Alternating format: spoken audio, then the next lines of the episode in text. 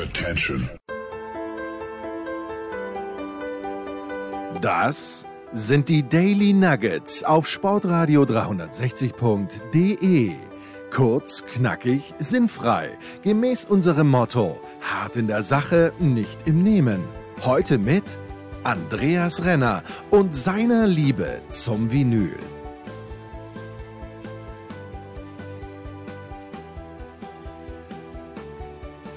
Es ist mal wieder Sonntag, es ist Zeit für Musik hier bei Sportradio 360. Musikradio 360. Wir setzen fort, was wir vor ein paar Wochen mit François Duchateau angefangen haben, weil wir wollen nicht immer nur über die Vergangenheit reden und äh, über die Bands, die, äh, die, unsere Gäste in den Sendungen äh, vielleicht mal in der Jugend geprägt haben. Nein, es kommen ja jede Woche neue äh, Veröffentlichungen raus, neue Alben, CDs, Streams, äh, was auch, wie auch immer ihr das wollt.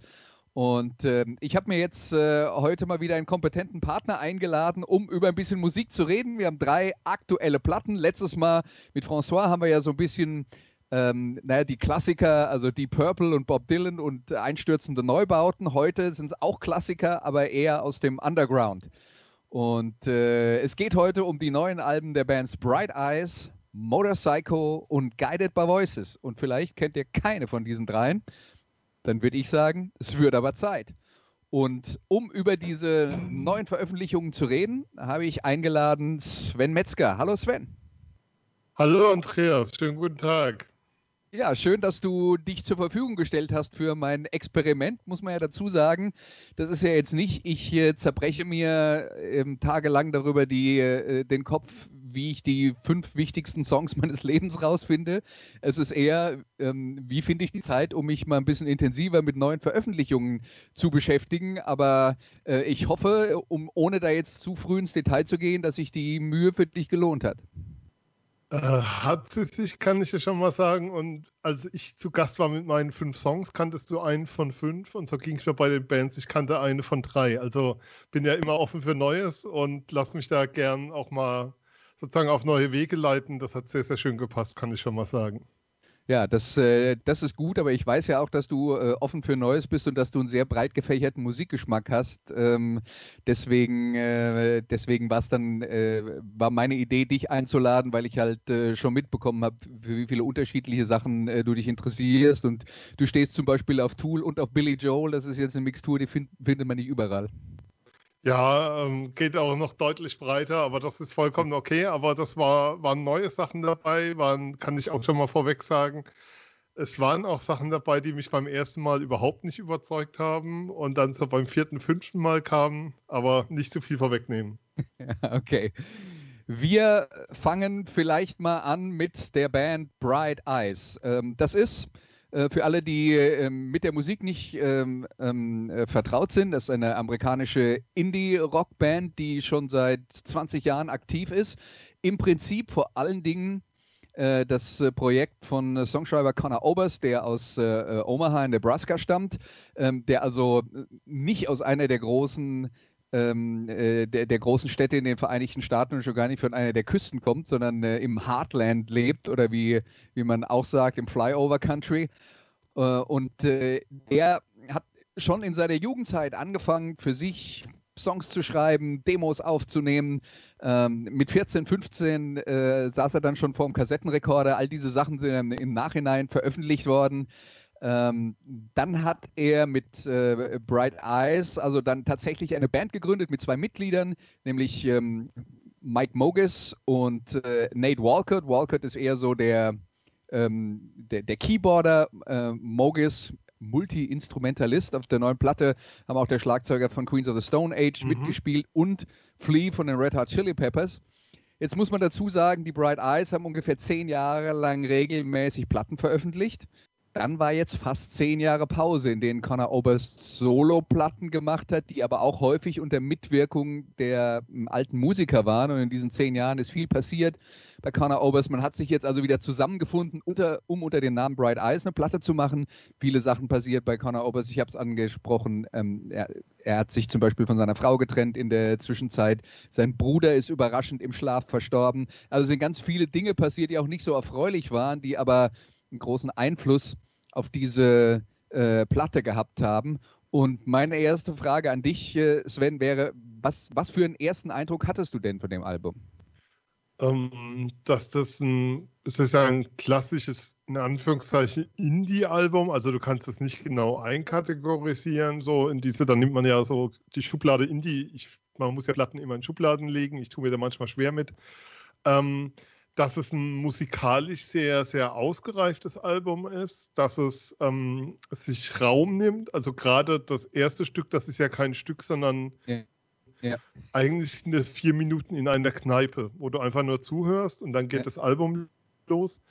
Und ich finde, es hat eine große musikalische Zerbrechlichkeit immer wieder drin, so musikalisch und in der Stimme. Es gibt dir so immer wieder das Gefühl, oha, mal gucken, ob sie die Kurve wieder kriegen. Aber es ist ein Album, was ich sehr, sehr gern gehört habe, was mich auch sehr schnell gepackt hat und was ich echt sehr genossen habe zu hören. Ja, also die Platte heißt Down in the Weeds, Where the World Once Was. Wir spielen gleich äh, zwei Songs aus dem Album. Ich glaube, was man um, um, den Leuten mal einen Anhaltspunkt zu geben, falls ihnen äh, das gefällt, was sie hören. Dieses erste Stück, das ist der Scherz, den erlauben sie sich jedes Mal, dass sie am Anfang so ein, so ein Intro mhm. haben, das, äh, äh, das äh, nicht tatsächlich ein Song ist, aber trotzdem relativ lang. Ähm, aber ähm, wenn man jetzt so also als Vergleich, äh, sagen wir mal, man kauft eine Platte von Queen, die Anfang der 80er Jahre veröffentlicht wurde. Dann hat man ein Hardrock-Stück drauf und ein Rockabilly-Stück und ein Funk-Stück und so weiter und so fort. Also eine extrem große Bandbreite. Ich glaube, die Bright Eyes-Platte ist, ähm, ich glaube, sowohl emotional als auch instrumental schon eine viel größere Einheit. Also wenn man, wenn man da jetzt ein Stück hört dann, und das gefällt einem, dann hat man, glaube ich, eine gute Chance, dass man die anderen Sachen auch gut findet. Das, das trifft ziemlich gut. Also es hüllt es hüllt dich ein Stück weit ein in so eine, ich will nicht sagen, so eine Wohlfühloase, weil ich hab, meinte ja, es ist ein Stück weit zerbrechlich, mhm. aber es sind tolle Arrangements, ähm, ja, also auch ungewöhnliche Arrangements. Es ist einfach was da, ähm, wie soll ich sagen, fürs Ohr. Und ich finde, das ist eine Platte, die es lohnt, dass man es nicht so im Vorbeigehen hört, sondern dass man sich Zeit nimmt dafür, weil es dir echt viel gibt. Ja, und dann äh, nutzen wir mal die Gelegenheit und hören mal ins erste Stück rein, das wir ausgesucht haben. Äh, der, das, der Song heißt Mariana Trench, also der Mariannengraben mit Bright Eyes.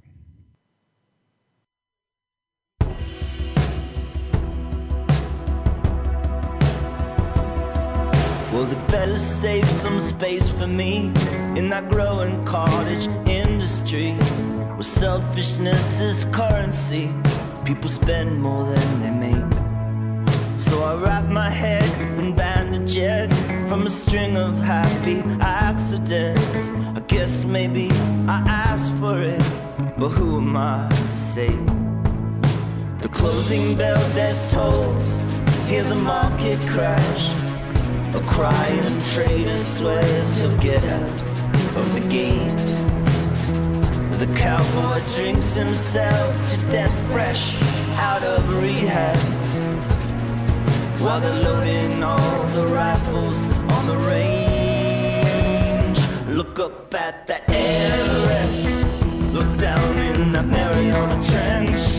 Look now as the crumbling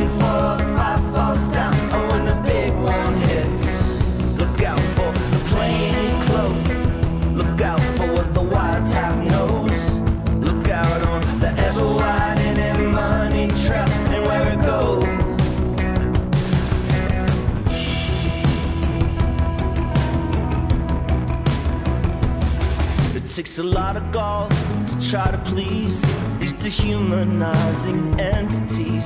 I befriended all my enemies, they had my back against the wall. Oh, a coward is what a coward does. I suppose maybe I always was, but I'm sick of it. I've had enough, and now I'm ready for the war. The lion bows his head down to the ringmaster with the tightrope stretched so high above the crowd. All these faces are contortionists, it must have hurt.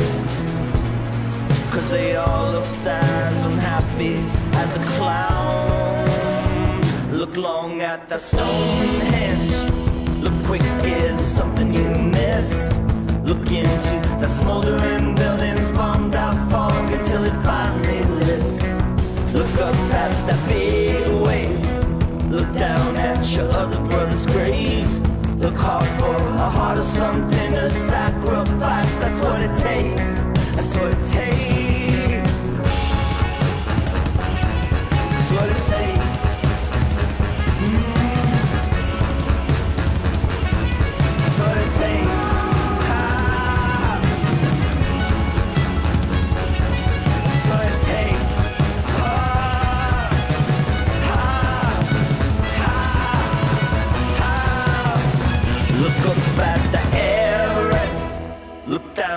Down in the Mariana Trench. Look now as the crumbling 405 falls down. Or when the big one hits. Look out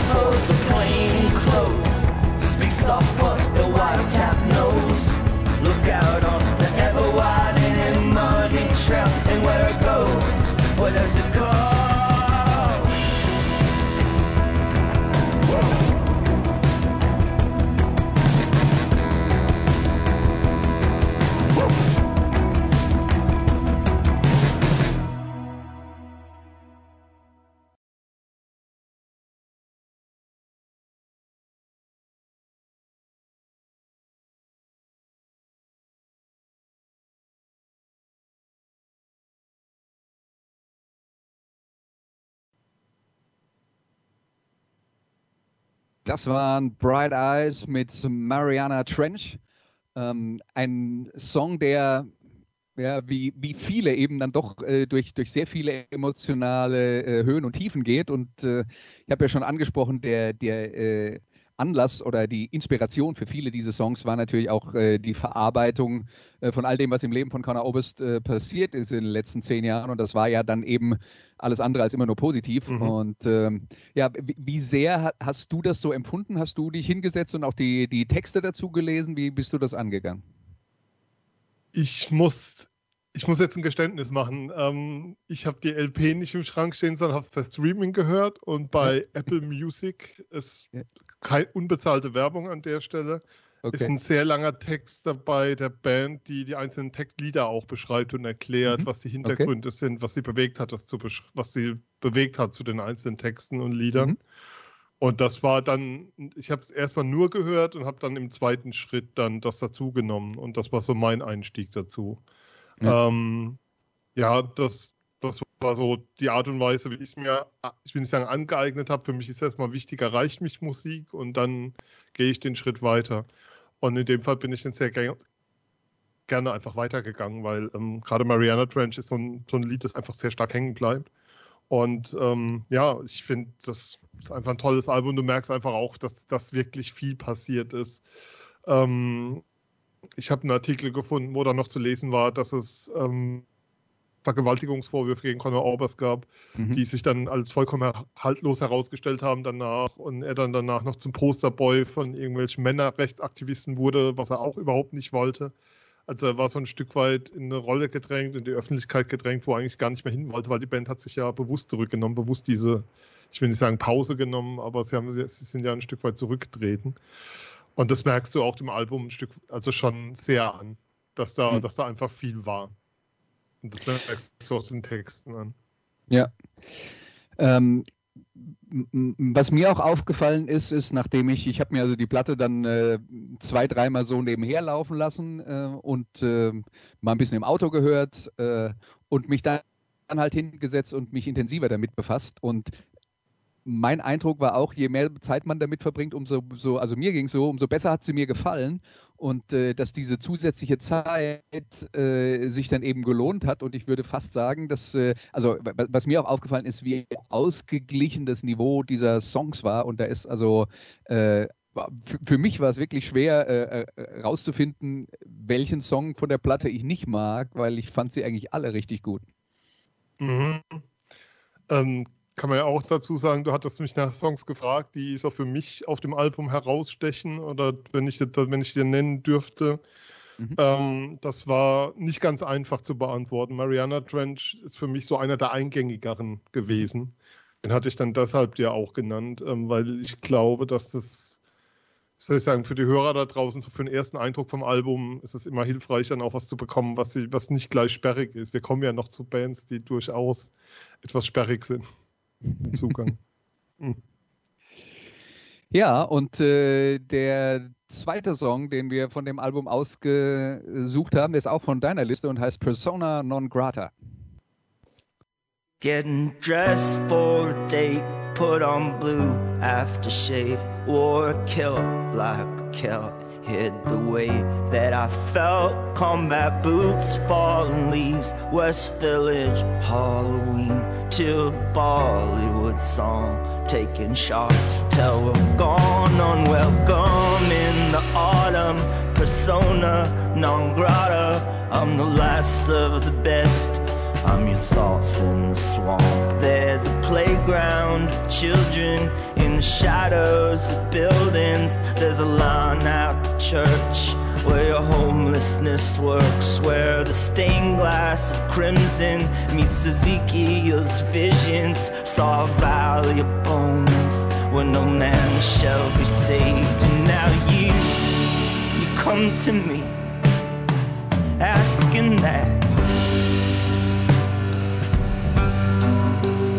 And now you, you come to me and you're asking that.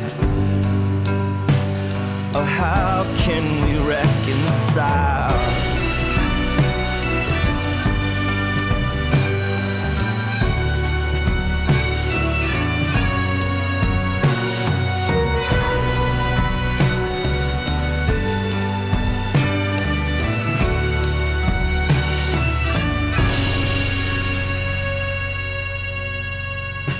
Left your innocence there in Tiananmen Square.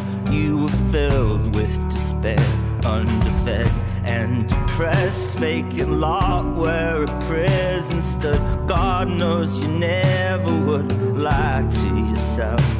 But you do every time. Made a life of deception and passive aggression. Gonna scream when I sing.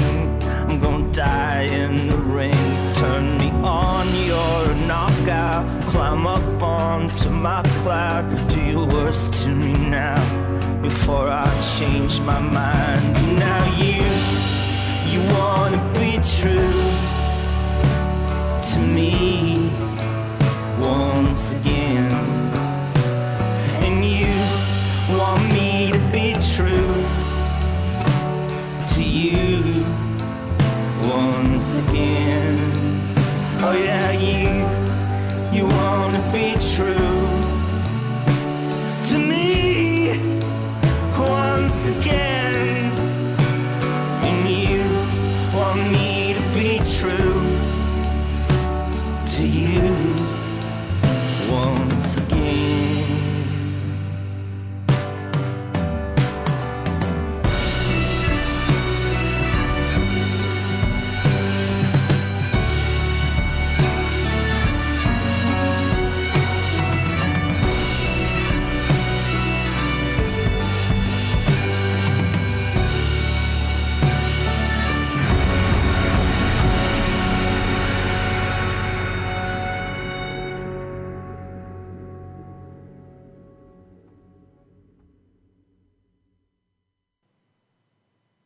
Das waren also Bright Eyes mit Persona Non Grata. Du hast uns jetzt gerade gesagt, warum du Mariana Trench ausgesucht hast. Was hat dich denn dann Persona Non Grata berührt? Ähm, ich habe im Nachhinein, muss ich dazu gestehen, erfahren, dass das die Single-Auskopplung war aus dem Album, der erste. Das war mir nicht bewusst, als ich es dir genannt hatte. Mhm. Und ähm, es soll eigentlich ein Stück weit an Trauermarsch erinnern und an Beerdigungsszenen, hat Orbers dazu gesagt. Und das war dann schon ähm, so ein Stück weit, ja, auch so ein berührender Punkt, Punkt der mich dazu gebracht hat, außerlich das Lied sehr. Und das, das sind schon so meine zwei Lieblingstitel, die du da auch rausgesucht hast, dankenswerterweise, Mhm. äh, muss ich sagen. Ähm, ja, fand den einfach sehr berührend, sehr bewegend und das, das ist einfach ein toller Song. Punkt. Also Mariana Trench hätte ich auch auf jeden Fall auf äh, meiner Liste gehabt und äh, äh, ich habe dir ja gesagt, äh, Ja. für, für mich war es relativ schwer, ähm, äh, da noch was zu identifizieren, wo ich sage, der ist jetzt dann besser als die anderen und dann fiel es mir dann in dem Fall leicht, weil du hattest zwei ausgesucht, habe Mhm. ich einfach die genommen. ja, okay, also äh, das zum Thema Bright Eyes. Die Band von Conor Oberst ist also zurück. Äh, ich habe gesagt, in den letzten zehn Jahren gab es auch ähm, zwei, sagen wir mal zweieinhalb äh, Soloplatten von ihm. Die äh, zweite davon, die war, ähm, die, ist in zwei unterschiedlichen, äh, unterschiedlich instrumentierten Versionen äh, erschienen. Und äh, Conor Oberst ist also wieder zurück und hat, äh, hat ja eine Reihe von Fans äh, und äh, vielleicht auch ein paar neue gewonnen. Also mir hat die Platte, muss ich sagen, so gut gefallen, dass sie also ein ernsthafter Anwärter ist für meine ähm, besten Liste am Ende des Jahres. Ähm, das muss bei, bei dem, was du alles hörst, heißt das was. Und ich kann sagen, äh, Bright Eyes ist eine Entdeckung, für die ich dir sehr dankbar bin. Also das ist was, was mir sehr, sehr gut gefallen hat wenn ich so von den drei Alben, über die wir reden, mein Lieblingsalbum wählen müsste, dann wäre das mit Sicherheit das von Bright Eyes. Okay. Ähm, was nicht heißt, dass ihr jetzt ausschalten dürft. Nein, auf keinen Fall. Aber ähm, wir befassen uns jetzt dann mit der nächsten Band. Du hast mir erzählt, das war dann die eine von den dreien, die ich vorgeschlagen hatte, die dir was gesagt hat, nämlich Motorcycle aus äh, Norwegen. Was hattest du denn mit Motorcycle verbunden, bevor wir uns äh, mit dieser neuen Platte beschäftigt haben? Ja, ich muss ja mal damit anfangen. Ich wusste vor der Sendung nicht, wie lange es Motorpsycho schon gibt. Das war für mich so eine totale Offenbarung, dass, sie schon 31, dass es die schon 31 Jahre gibt. Ähm, ist für mich unglaublich, aber das ist natürlich ähm, klassischer Psychedelic äh, Rock Rock, was ich mit denen verbinde, mit langen ja, mit langen Titeln, mit sehr, mit, wie soll ich sagen, Alben, die jetzt nicht zwingend darauf ausgelegt sind, im Radio gespielt zu werden, sondern den Publikum einfach abholen aus so einer, ja, Rock-Metal-Ecke, wo ich mich durchaus ja auch wohlfühle, wie wir ja damals hatten, als ich bei die fünf Titel hatte. Mhm. Ähm, und das, das ist so das, was ich mit denen stark verbinde. Aber das, ja, das Album hatte ich bis dahin noch nicht gehört, das neue. Ja, ähm, ich, ich finde schon ganz interessant, also so wie du das beschrieben hast, ja, ich würde sagen, auf die aktuelle Version von Motorcycle trifft es sicher zu, auch wenn nicht nur auf dieser Platte sie natürlich ein ganzes ähm, äh, Potpourri von unterschiedlichen Möglichkeiten ja, haben und dann äh, eben teilweise mit Orchester zusammengearbeitet haben, teilweise mit Jazzmusikern zusammengearbeitet haben. Auch auf dieser Platte, die The All Is One heißt, äh, ein größeres Experiment äh, veranstaltet haben. Und im Prinzip sind Motorcycle die, der Bassist Ben Sather und der Gitarrist Hans Magnus Ryan äh, plus ähm, immer mal wieder wechselnde Schlagzeuger, so ähnlich wie bei Spinal Tap, glaube ich. Und ähm, die, die Entstehung dieser Band aber und wie sie in den 90er Jahren dann eigentlich bekannt geworden sind, das war so ein bisschen äh, zu der Zeit, als Grunge rauskam, haben sie in diese Ecke so ein bisschen gehört, bisschen Stoner Rock, also dieses, mhm. dieses Ausfasern und dieses melodische, ähm, das so ein bisschen in die Psychedelic-Richtung geht, das ist tatsächlich ähm, eine Geschichte, die sich erst dann so vielleicht zehn Jahre später entwickelt hat, glaube ich. Ja, ähm, ich, ich, ich muss ja immer sagen, ich habe so ein, so ein schwarzes Musik, so ein schwarzes musikalisches Loch irgendwie, so zwischen 1997, 98 und 2005, 2006 war ich ein Stück weit, will ich sagen, raus, aber da ging ganz, ganz viel an mir vorbei, was neue Musik anging. Mhm. Und ich habe Motor Psycho eigentlich erst so richtig wahrgenommen, ähm, so vor fünf, sechs Jahren ging das bei mir los. Mhm.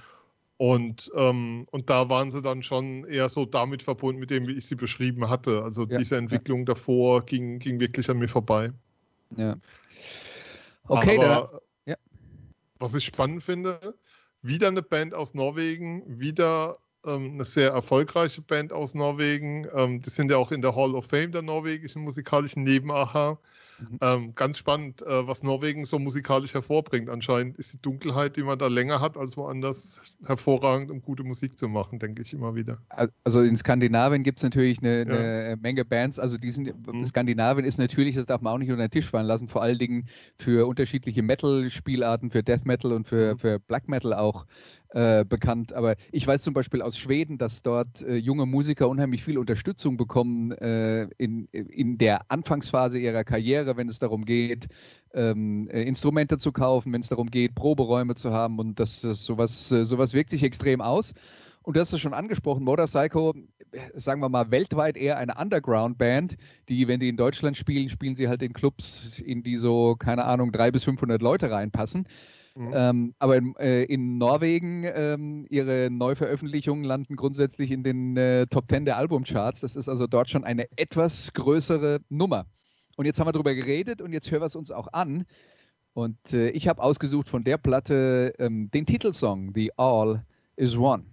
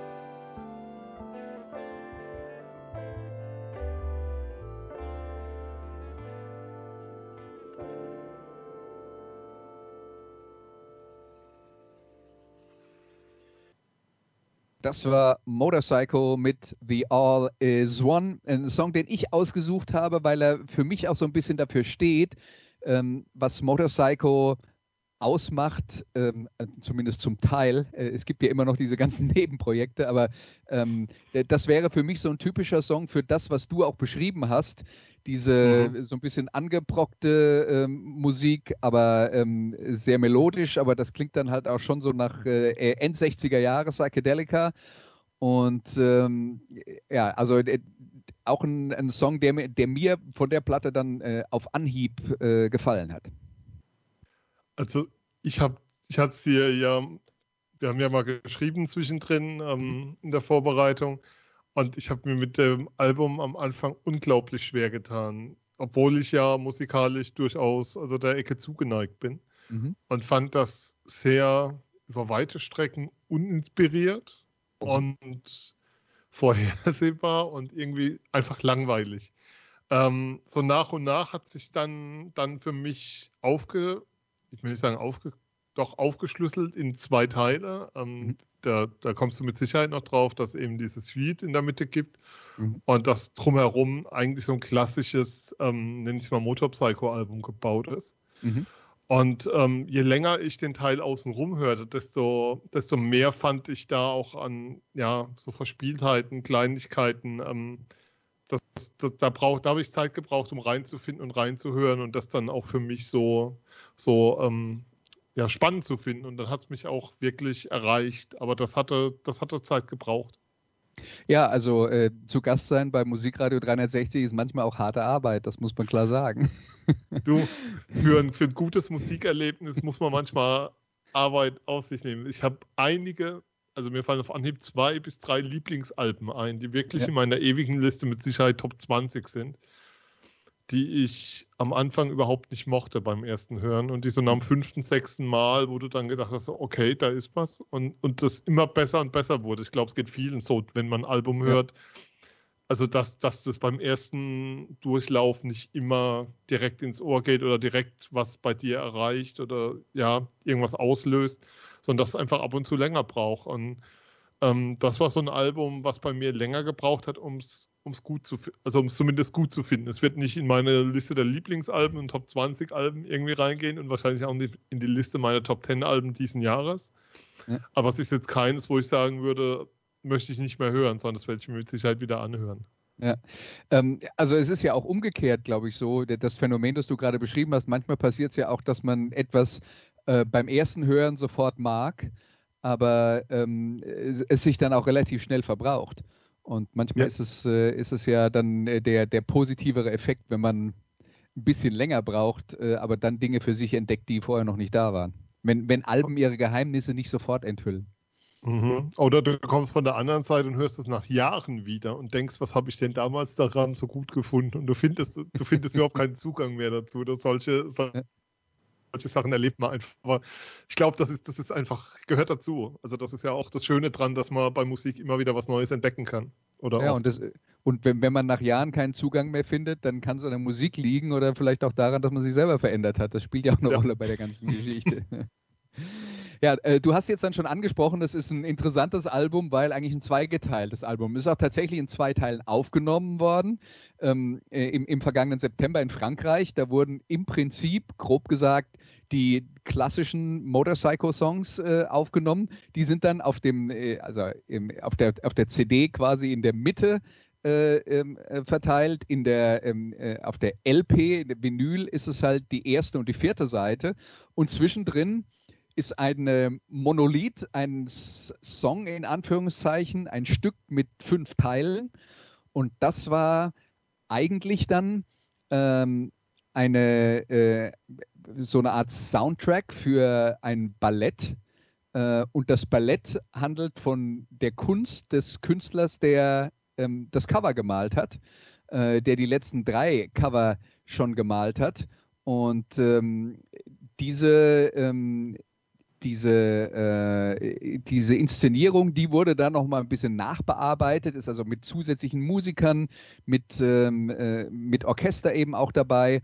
Und äh, das, äh, das Stück ist dann quasi da in die Mitte gesetzt worden und das ist zum großen Teil instrumental und es eigentlich, man hätte auch sagen können, Motorcycle hätten auch diese Platte, äh, diese, die, dieses Album in zwei Stücke äh, teilen und äh, getrennt voneinander veröffentlichen können. Das hätte zumindest mal ähm, was jetzt so den äh, Aufbau der Sachen angeht, äh, mehr Sinn ergeben. Aber Motorcycle sagen dann halt auch, ja, das sind unterschiedliche Sorten von Musik und äh, vielleicht kämpfen die Fans auch mal mit, dem, mit der einen oder der anderen Variante ein bisschen länger. Aber für uns kommt das halt alles vom gleichen Ort und äh, bedeutet dann auch im Prinzip das Gleiche.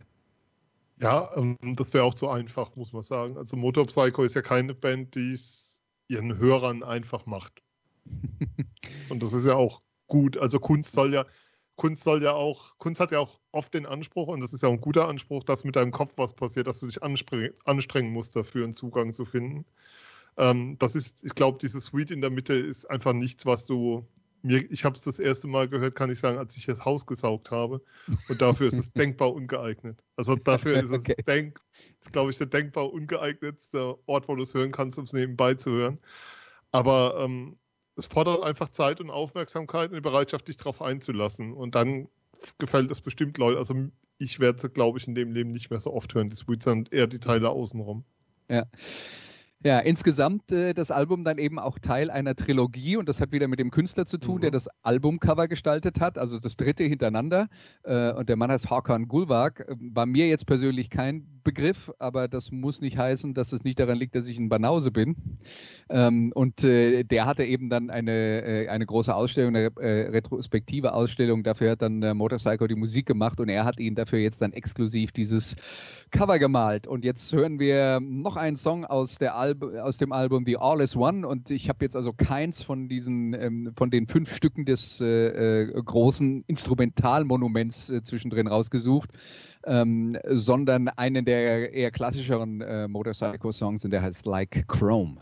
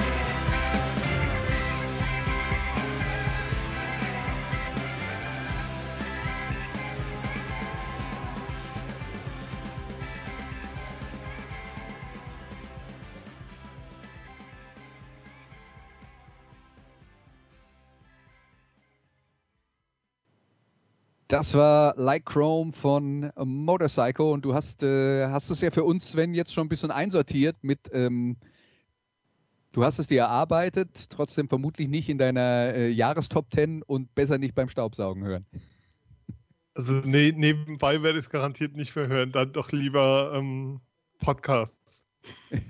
Zum nebenbei hören, lieber Podcasts. Also, also zumindest nichts, wo ich so wo ich mich so reinfinden muss, um Zugang dafür zu bekommen. Dafür ist es einfach nicht geeignet.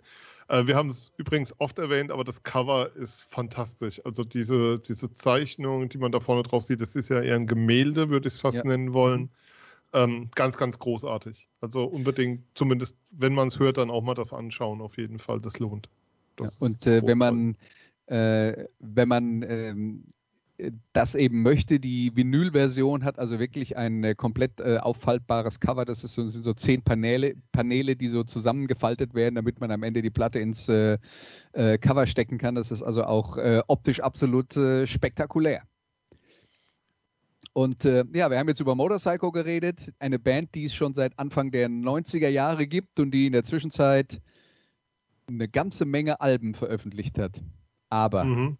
jetzt Jetzt reden wir über eine Band, die seit Anfang der 80er gibt, die ähm, inzwischen bei ungefähr, also ich glaube, die aktuelle Zählung ist 107 Veröffentlichungen von, äh, von Sänger Bob Pollard, zum Teil mit dieser Band, zum Teil mit diversen anderen, die er hat. Die Band heißt Guided by Voices aus äh, Dayton, Ohio. Eine amerikanische Indie-Rock-Legende, die ja vor allen Dingen dafür bekannt sind, dass sie regelmäßig Platten veröffentlichen. Also alleine in den letzten 19 Monaten waren das fünf Stück. In diesem Jahr mhm. ist eine im Februar rausgekommen, dann die, über die wir jetzt reden. Ähm, das Album Mirrored Aztec im August und sie haben schon wieder angekündigt, im November gibt es noch eine Platte. Und äh, ganz abgesehen davon haben Guided by Voices Anfang des Jahres einen Gig gespielt. Sie haben ja dann, man kann sich denken, sehr, sehr viele Songs veröffentlicht. Äh, sie haben einen Gig gespielt, da war das Ziel, wir spielen 100 Stücke. Und das haben sie gemacht. Hat ein bisschen über vier Stunden gedauert. Aber sie haben es durchgezogen und leben noch, das, obwohl der gute Bob Pollard inzwischen auch über 60 ist. Also der ist schon äh, richtig lange mit dabei. Also ein Wahnsinniger, kann man sagen. Und äh, du hast gesagt, du hattest dich mit denen vorher noch nicht befasst. Ähm, was war denn dein erster Eindruck? Ich war erstmal abgenervt. Muss ich wirklich sagen. Ähm, und zwar muss man sagen, sie machen ja so eine, ich nenne es mal Art Folk-Rock. Ich lasse die Schublade jetzt auch zu, versprochen. Aber ähm, Lo-Fi. Das heißt, die Tonqualität und die Aufnahmen und dann ist auch mal ein Verspieler drin und es klingt alles nicht so toll. Ähm, und ich dachte am Anfang, was zur Hölle ist das? Und habe mich dann mal ein bisschen auch eingelesen, habe jetzt gesehen, das ist das 31. Studioalbum, der Titel für November steht auch schon fest. Du denkst so, okay, und dann wird, dann denkst du, naja, so macht man dann 31 Studien, Studioalben, aber wenn du länger reinhörst, merkst du, dass da eine große Qualität dahinter ist, natürlich. Ähm, also das, mein erster Eindruck war grausam. Mich hat es erinnert an Mirrorball, das ist also vom Sound her das Album, was damals Neil Young mit Pearl Jam aufgenommen hat, was ich damals ziemlich enttäuschend fand.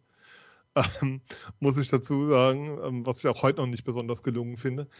Und so ähnlich klang es vom Sound her für mich. Ich hatte, und dann habe ich mal so ein bisschen reingehört, mich reingefunden, dann wurde es mit der Zeit. Aber der erste Eindruck war so, oh nee, komm, ernsthaft? Ja, also ist, äh, Guided by Voices ist jetzt bei, bei, mir tatsächlich auch eine Band, wo es mir regelmäßig passiert, dass die Platte ein, zweimal durchläuft, bevor die, die, die Hooks hängen bleiben. Aber wenn sie dann mal hängen bleiben, ja. dann gehen sie auch nie wieder weg. Und äh, ich würde auch immer noch sagen, es gibt äh, zum Beispiel, äh, die Band hat eine sehr lange produktive äh, äh, Phase gehabt in den 90er Jahren, wo sie dann ihren Durchbruch hatten, in Anführungszeichen, in den USA, wo sie dann auch teilweise beim, äh, bei größeren Labels, bei Major Labels waren. Und ähm, da gibt es eine Best-of, die heißt Human Amusement at Hourly Rates. Und ich kann dich nur sehr empfehlen, weil da sind wirklich nur die Hits drauf. Und Bob Pollard ist halt einer, der feuert die Dinger raus. Der schreibt Songs, dann nimmt er sie auf und ähm, ähm, es ist, äh, also die, die, die Bandbreite ist relativ groß. Ich glaube, was man immer wieder hört, ist, er steht auf The Who. Also das ist wahrscheinlich seine, ja. Ja, äh, seine All-Time-Lieblingsband. Und äh, so 60er Jahre Psychedelic-Sachen äh, haben ihren Einfluss, auch die Beatles-Marker offensichtlich. Ähm, aber es, was er halt überhaupt nicht tut, und das äh, äh verstärkt halt auch äh, nochmal den, äh, den, den Eindruck, den man dann vielleicht auch am Anfang hat, so wie du das beschrieben hast, was zur Hölle ist das, der schert sich überhaupt nicht um Songstrukturen, über, um klassische. Der hat manchmal einen Song mit einer mit einem fantastischen Refrain und der ist dann eine Strophe, ein Refrain und dann ist rum. Ja, Oder muss auch. Äh, ja, ja. Oder äh, er, äh, er, er, hat halt äh, gar kein Refrain oder die beste Melodie ist dann in der Strophe. Also da, da ist wirklich komplett alles offen. Ja, man muss auch dazu sagen, es sind 18 Titel, ich habe nochmal nachgeschaut, 18 Titel auf dem Album in 40 Minuten. Also das, ja, das ist, ist das, relativ, das sind für seine Verhältnisse relativ lange Songs. da kann man auch mal ein Konzert mit 100 Songs spielen. ja, äh, sie haben, sie haben auch ein paar, die, äh, die etwas länger sind, aber ähm, um, um den ersten Eindruck äh, von dieser Platte zu den Hörern zu geben, ähm, habe hab ich jetzt mal was rausgesucht. Ich habe insgesamt zwei der, sagen wir mal, Hits rausgesucht, beziehungsweise den ersten hast du rausgesucht und der, das Stück heißt To Keep an Area.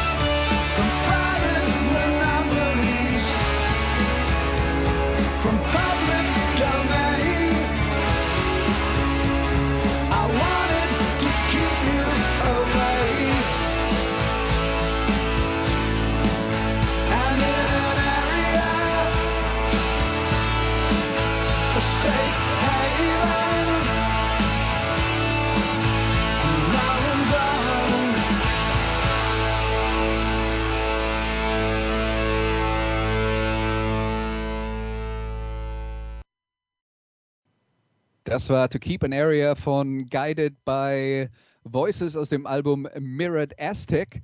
Und ähm, was man, also Guided by Voices haben auch eine faszinierende Geschichte insofern, als äh, Robert Pollard, der Sänger, der im Prinzip die Konstante in dieser Band ist, ähm, er hat äh, im Moment einen äh, Gitarristen, äh, Doug Giller, der war früher bei einer Band namens Cobra Verde, ähm, die, äh, der, der, ihn unterstützt. Das ist ein wichtiger Partner, aber nicht beim Songschreiben. Und er hatte einen anderen Gitarristen vorher namens Tobin Sprout, der auch immer noch Solo-Platten macht, mhm. ähm, der, der selbst sogar ab und zu mal Songs beitragen ähm, äh, durfte. Aber ansonsten ähm, ist das halt äh, das, das Robert oder wie er genannt wird, Bob Pollard-Projekt. Und ähm, die, die Geschichte ist bei ihm, er hat relativ spät dann angefangen, äh, wirklich Musik zu veröffentlichen, hatte seit seiner Kindheit das Hobby, sich Bandnamen, Songtitel auszudenken und Plattencover zu gestalten. Aber was er nicht hatte, war eine Band und was er nicht gemacht hat, war Songs zu schreiben. Aber dann hat er irgendwann mal damit angefangen und dann, äh, hu, das, da hat man auf den Knopf gedrückt und dann äh, hat es angefangen zu sprudeln und es hat bis heute nicht aufgehört. Also der ist da seit äh, 30 Jahren mit dabei. Und äh, gerade in der Anfangsphase in den 80er Jahren war die Band halt noch dafür bekannt, die haben so ein paar selbst ähm, äh, zusammengeflickte Veröffentlichungen gemacht, die auch nicht so eine große Wirkung gehabt haben. Das heißt, erst in den 90er Jahren ähm, etwas populärer geworden und zwar tatsächlich mit dem Album Propeller, als sie schon aufhören wollten. Also sie hatten eigentlich gesagt, unsere letzte Platte interessiert ja eh keinen.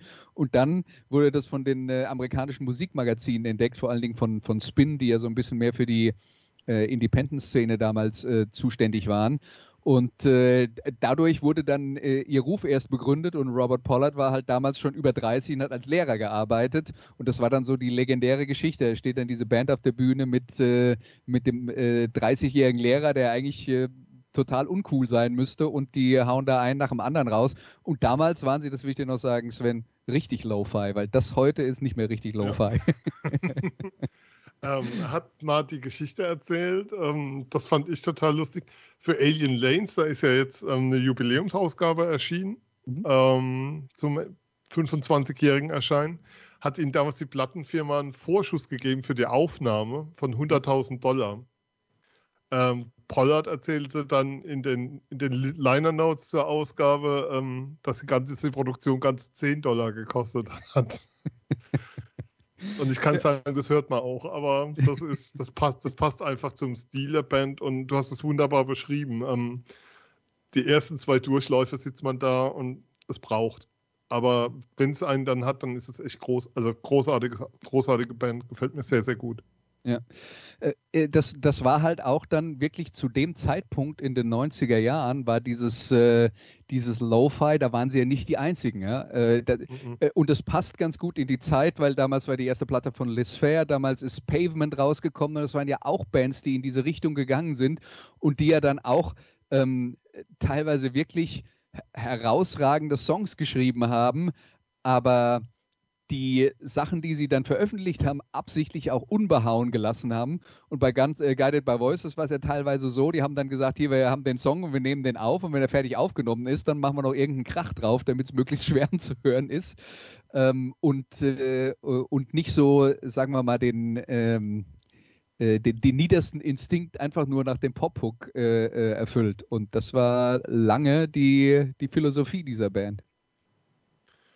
Ja, und das, also wie soll ich sagen, dem, Stil sind sie treu geblieben, ist Pollard auch treu geblieben. Also du kannst jetzt nicht sagen, irgendwie verraten irgendwo hin oder so.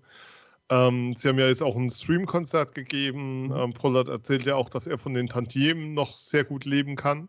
Ähm, auch zur Zeit, wo es für Bands einfach, ja, die Situation keineswegs besser wird, äh, aufzutreten. Ich finde das unglaublich spannend. Also ich weiß nicht, ob es ob es einen anderen Künstler gibt, ähm, der so viele Songs geschrieben hat in diesem Zeitraum und auch veröffentlicht hat. Also man muss ja immer wieder sehen, die veröffentlichen ja auch und das muss ja irgendjemand auch kaufen. Ja. Es muss ja da draußen auch andere Menschen geben, die sich den Platten, die, soll ich sagen, unbegrenzte Plattenschränke haben wie du. Unbegrenzt. Hm, muss mal bei mir hm. vorbeikommen, dann würdest okay. du vielleicht, würdest du sowas vielleicht nicht sagen. Aber ähm, äh, ich meine, äh, bei, äh, bei Pollard ist es, äh, ist es halt äh, tatsächlich, also ich, ich finde das beeindruckend und es ist dann auch so, dass man sich halt, wenn man sich eine Platte von Guided by Voices anhört, ja, dann äh, sind vielleicht auch zwei, drei Sachen drauf, wo man sagt, hm, die hätte es jetzt vielleicht nicht gebraucht. Äh, aber trotzdem finde ich in der Masse die, die Qualität von Songs, die der schreibt, äh, finde ich äh, absolut beeindruckend. Und ich finde es auch super, dass er halt wirklich, äh, dass er halt wirklich diesen Drang hat, das zu machen. Ne? Was die, was die Tantiemen angeht, von denen er leben kann, ich glaube, was, was die haben, das ist halt eine Kultband in dem Sinne, wie Kultbands eigentlich sein sollten. Man nennt ja heutzutage alles, was erfolgreich ist, Kultband, aber mhm. Kult ist eigentlich eine, äh, äh eine äh, Gruppe von Menschen oder eine Person, die äh, von einer sehr kleinen Menschenmenge quasi religiös verehrt wird. Und das trifft auf Guided by Voices zu. Die haben tatsächlich zwischenzeitlich mal so ein, so ein, so ein Abo gehabt, wo die Leute dann äh, äh, quasi alles zugeschickt bekommen konnten, was, äh, was gerade neu rauskommt. Und Leute haben das halt äh, einfach blind abonniert, weil sie sagen, ich, ich weiß, dass das gut ist, was der, was der macht. Und Pollard hat ja, er hat mal darüber berichtet, wie das ist, wenn er dann die Songs schreibt und die Alben aufnimmt. Also die Platte, die im November rauskommt, ist auch schon fertig. Äh, und er sagt dann immer, ich bin eigentlich immer schon drei, äh, drei Platten weiter. Ich nehme den ganzen Kram auf und ähm, fahre dann immer, äh, wenn ich mit dem Auto unterwegs bin, läuft bei mir immer die aktuellste Aufnahme und das ist dann immer schon drei Platten weiter als das, was gerade veröffentlicht wurde. und äh, so bleibt er halt dabei. Also es ist schon äh, extrem, ähm, extrem beeindruckend und ich glaube, äh, was bei denen halt dann eben auch funktioniert, ist, dass sie, nachdem sie diese äh, Experimente gemacht haben mit bei Major Bands, äh, bei Major Labels und so weiter und so fort in den 90er Jahren. Jetzt haben sie halt alles in den eigenen Händen. Ne? Und äh, da bleibt dann halt auch mehr hängen. Ne? Also das ist, äh, wenn man diesen Kultstatus hat, ist sowas möglicherweise der richtige Weg. Ja, ich glaube, das ist der einzige Weg, wie man, wie man dann als Band dann so überleben kann, wie sie es tun. Ich glaube, das tun sie gut momentan. Also das ist aber ähm, das ist mir noch wichtig, dass es nochmal reinfließt. Ähm, obwohl so viel produziert wurde und obwohl so viele Songs jetzt auch auf diesem Album sind mit relativ, wie, wie wir ja gesagt haben, kurzen Abläufen. Du hast nie das Gefühl, ähm, dass, ich, dass, du, dass es redundant ist, dass du in so einer Schleife drin bist, dass alles gleich klingt, sondern ähm, wenn man sich dann mal, wenn sich dann die Tür aufgemacht hat mit allem, was Sound und Album angeht, dann, dann hat man da große Freude dran und dann, dann ist auch eine Vielfalt da, die man durchaus raushören kann. Ja, absolut. Also das, äh, ähm, die, Bandbreite ist tatsächlich äh, auch da nicht mehr so extrem wie Anfang der 90er Jahre, also wirklich noch, noch mehr experimentiert haben. Ähm, und ähm, er ist ja auch ein großer Freund von, also wenn er selbst Kunst macht und die Plattencover designt, was er häufig tut, das sind dann äh, oft Collagen und die Musik hatte halt auch damals was Skizzen und Collagenhaftes. Äh, da hat sich das dann schon äh, ein, ein, bisschen äh, geändert. Das ist dann tatsächlich, auch wenn es äh, für dich auf den ersten Eindruck nicht so gewirkt hat, ein bisschen ausgearbeiteter als damals. Aber äh, trotzdem, der, der, der Spirit ist halt absolut noch da. Und ähm, Jetzt haben wir noch einen Song von dieser Platte zum Reinhören. Auch das ist einer der, ähm, der Songs, der ähm, schneller ins Ohr geht. Und der heißt Thank You, Jane.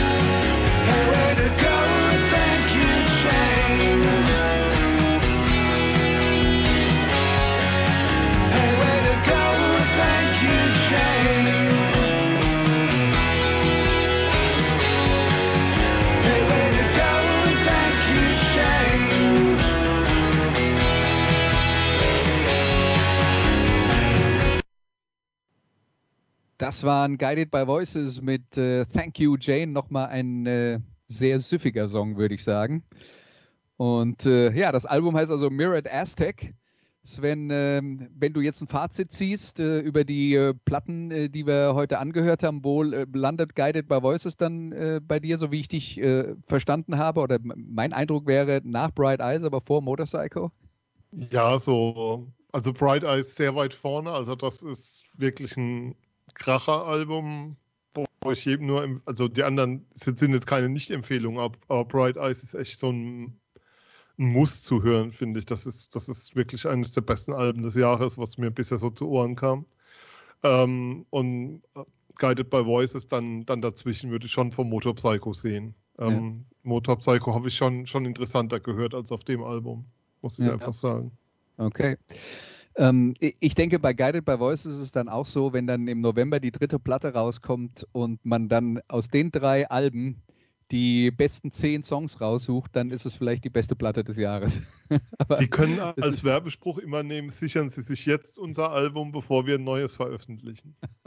Sie hatten mal, Sie hatten mal so. einen lustigen Werbespruch, weil äh, du, du, du hast das ja auch mitbekommen, gerade in der Metal-Szene ist ja inzwischen dann so äh, in, dass äh, Bands irgendwie nach äh, 27 Jahren Pause eine neue Platte veröffentlichen Mhm. Äh, und so weiter und so fort. Und, und äh, Guided by Voices hatten auf einer Platte mal einen Sticker, da stand drauf, erste neue Platte seit drei Monaten. Das passt ziemlich gut. So sichern Sie sich jetzt dieses Album, bevor es vergriffen ist, trifft es ja in dem Fall nicht, aber bevor es neue draußen ist, wäre Genau. toller, toller Satz an der Stelle. Aber nein, sehr, sehr cool. Also, ähm, was ich schon mal sagen kann, ist, für mich war das wirklich Arbeit reinzuhören. Also, ich habe die Alben sehr oft gehört, kann ich sagen. Aber es hat, ich hatte immer, ich hatte große Freude dran, weil ich immer mehr entdeckte, je mehr ich sie hörte. Ja, und das ist ja eigentlich auch der, äh, der Sinn der Sache. Und wir machen ja eigentlich auch äh, hier eine Sendung äh, für hauptsächlich für Leute, von denen wir glauben, dass sie, es darf natürlich jeder zuhören, aber äh, für Leute, die entweder sich ohnehin intensiv mit Musik befassen oder vielleicht dann sich in Zukunft intensiv mit Musik befassen würden. Und wenn das ein bisschen was mit uns zu tun hatte, dann äh, wäre das natürlich schön. Ne?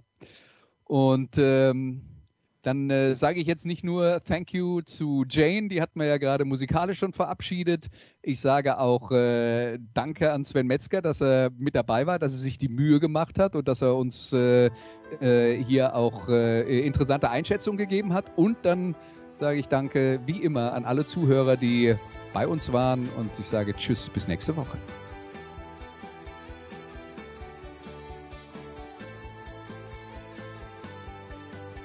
Das waren die Daily Nuggets auf Sportradio 360.de.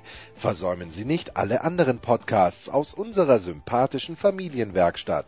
Schon gar nicht die Big Show. Jeden Donnerstag neu.